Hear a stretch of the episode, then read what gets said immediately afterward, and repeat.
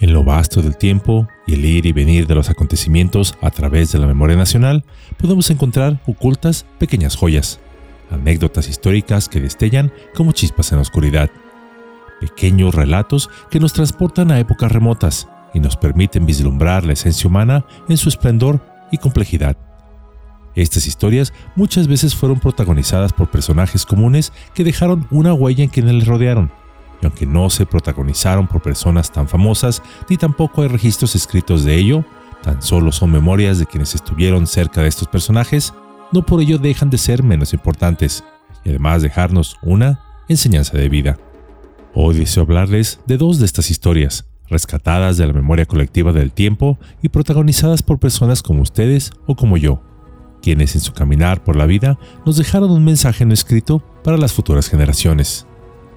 Es por eso que Yolocamotes tiene el gran placer de traerles el día de hoy el cambio de domicilio y el Padre Querendón, la risa divina del Nazareno. Número 1. El cambio de domicilio. Isca Farías, cuyo nombre completo era Juan Farías y Álvarez del Castillo, nació en la ciudad de Guadalajara, Jalisco, el 16 de marzo de 1873. Cambió su nombre más tarde por el de Isca, que náhuatl significa más o menos alfarero. Ishka fue el primer museólogo jalisciense del siglo XX y creció en el seno de una familia de ceramistas. Estudió en el Instituto de Arte de Chicago y más tarde en París. A su regreso a la ciudad de Guadalajara, se desempeñó como profesor de dibujo, escritor e inspector de monumentos coloniales. Después de presenciar las bondades de la Revolución Mexicana, donde el saqueo y destrucción de objetos históricos era cosa común, decidió, con ayuda de el Leonardo da Vinci mexicano, el Dr. Attle y del pintor y diseñador, así como museógrafo Jorge Francisco Enciso, crear el Museo Regional de Guadalajara, Museo de Bellas Artes y Etnología, y del que fue director hasta el día de su muerte, y que por cierto, él tenía sus aposentos en el museo. Pero a pesar de su larga carrera como intelectual, él era un hombre sencillo y de un gran sentido del humor.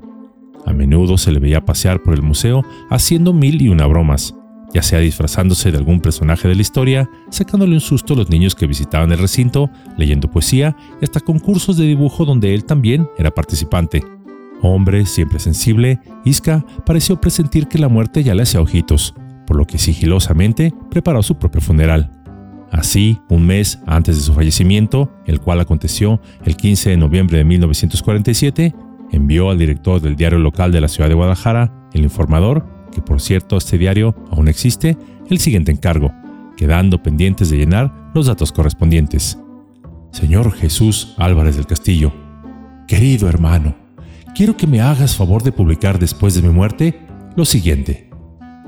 Isca Farías participa con gusto que ayer, puntos suspensivos, a las puntos suspensivos y a la edad de 75 años, cambió de residencia del Museo de Guadalajara al Panteón Municipal, segunda clase, fosa número 629, interior 5, en donde me tienen como siempre a sus órdenes para arreglos en el más allá. Tu hermano, Isca Farías. Anexo a esta carta se adjuntaba una caricatura del director, y así se publicó, tal y como lo fueron sus deseos. Buscó además que se le sepultara en una amplia caja muy cuadrada y de dimensiones más anchas de lo normal, ya que decía que no quería sentirse sofocado. Y así se fue este importante intelectual, sin dar más importancia a su propia muerte, con la naturalidad de quien sabe que el hombre nace, vive, hace lo mejor que puede de su vida y muere.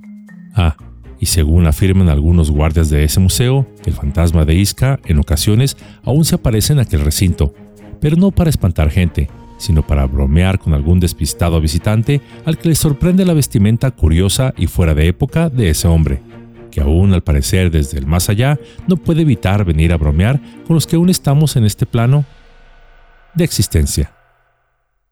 Número 2. El padre Querendón. En la ciudad de Puebla existió por ahí a finales del siglo XIX cierto sacerdote de un templo de aquella ciudad, el padre Goyo, un hombre maduro, de baja estatura, siempre vestido de negro y el cual portaba consigo un bastón que le servía para apoyarse en su diario ir y venir. Pero, en lo que hoy podríamos considerar un franco acoso, ese bastón le servía de doble propósito, pues lo empleaba también para darles pequeños golpes a las muchachas en las piernas. Coqueteaba con ellas, como se dice coloquialmente, echándoles las flores, con frases que distaban muy lejos de su investidura eclesiástica. Además, para llamar su atención, les hacía con la boca un llamado como el que se hace a las gallinas. A sus amigos les había ordenado que cuando lo vieran en la calle lo llamaran licenciado, ingeniero o como se les diera la gana, pero jamás padre, pues no fueran a espantarle a las muchachas. Este padre querendón, con bastante frecuencia, asistía a un lugar de bailarinas que estaba montado en una carpa, donde aunque no se le conocía de ninguna aventura romántica, sí era de los que más consumía bebidas espirituosas en ese establecimiento. Por supuesto, el chisme de sus aventuras rápidamente llegó a oídos del arzobispo, el cual, por cierto, había sido compañero de seminario del padre Goyo. Así lo mandó llamar a este sacerdote y le preguntó, Oye Goyo, por ahí me han dicho que hay un sacerdote que asiste a una carpa donde hay bailarinas. ¿Qué me dices? A lo que el sacerdote contestó indignado, pero de una manera brillante, que son puras mentiras, Su Excelencia. Yo voy casi diario y jamás lo he visto. El arzobispo rió tanto por esta respuesta que el padre Goyo salvó por un pelo su carrera eclesiástica. En esta sencilla cápsula conocimos un par de anécdotas de personas comunes, que aunque no precisamente sus nombres están inscritos con letras de oro en el Congreso, y la verdad, aquí entre nos, ni ganas, pues hay muchos que no merecen estar ahí. Las vidas de los protagonistas de esta sencilla cápsula se distinguieron por su forma de ser y más aún por las lecciones que sin habérselo propuesto nos dejaron a los mexicanos del futuro. Y en ambos casos fue el buen humor.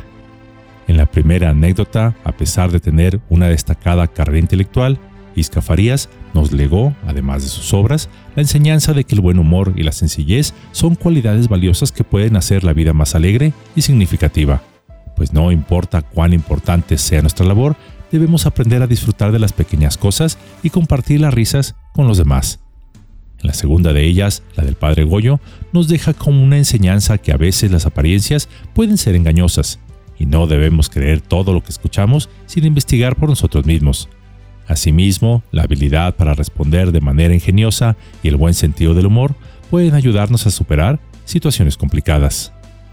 En relación a esto, al buen sentido del humor, hace algunos años, especialistas de la Facultad de Medicina de la Universidad de Loma Linda, California, realizaron un estudio sobre la risa. Se midieron las ondas cerebrales de 31 estudiantes universitarios mientras miraban videos cuyo tema era cómico o perturbador. Los videos divertidos incluyeron una variedad de escenas humorísticas y cómicas, ninguna de humor negro o despectivo, sino sincero, limpio mientras que los videos perturbadores incluyeron extractos de películas de terror. Poco después de que las personas comenzaran a reírse, cuando se vieron los videos cómicos, se observó actividad de ondas gamma en los cerebros de los estudiantes. Estas ondas eran similares a las que producen las personas que son expertos en técnicas de meditación cuando alcanzan un estado elevado en esta práctica, por lo que se pudo concluir que los videos humorísticos ayudaron a crear ondas cerebrales de paz y tranquilidad muy similares a las que generan en estos estados elevados de meditación. El neurotransmisor, la dopamina, descrito como el combustible del circuito de recompensa del cerebro, está presente con las ondas gamma, produciendo una sensación placentera que nos hace querer volver una y otra vez a ese estado. Mientras que la meditación puede no estar al alcance de todos, ya sea por falta de paciencia o el tiempo para practicarlo, el humor sí lo está por lo que es recomendable que cultivemos el sentido del humor.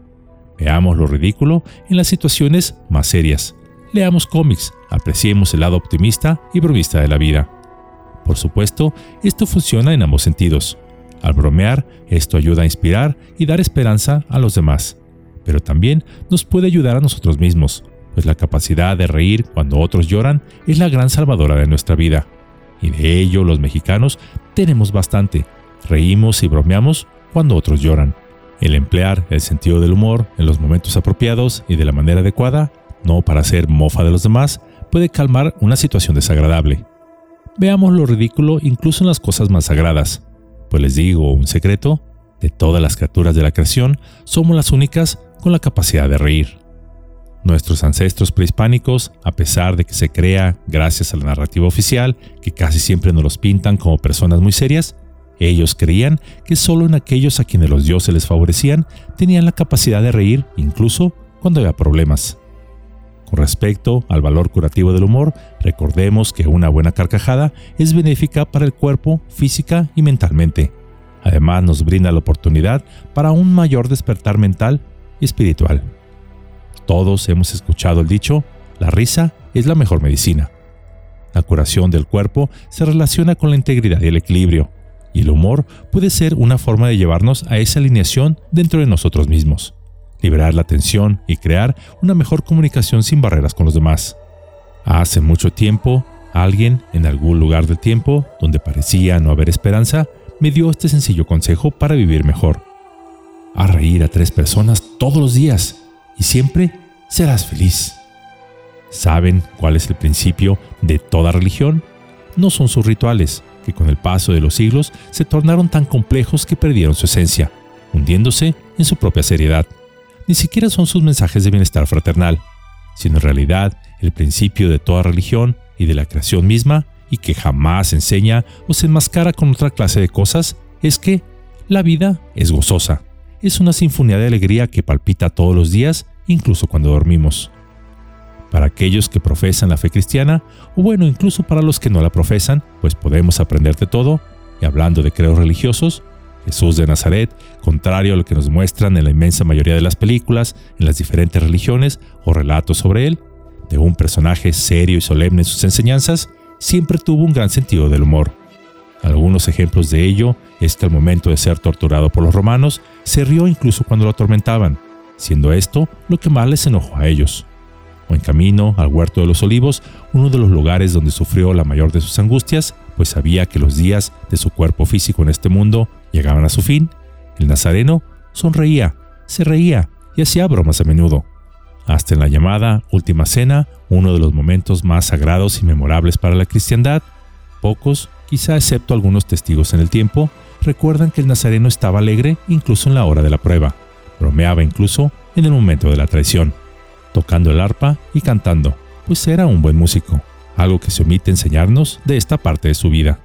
Finalmente, y les agradezco por su tiempo, paciencia y preferencia, si llegaron aquí, si alguien se ríe de ti, ríete con ellos. Esa es la fuerza que desvanecerá su veneno y lo sustituirá con sanación. Pues el buen humor es una manifestación de la luz interior que brilla en nuestro ser, un regalo divino, cósmico, metafísico, que nos permite trascender las adversidades y encontrar finalmente la paz en medio de las tormentas, y así ascender hacia nuestra propia divinidad.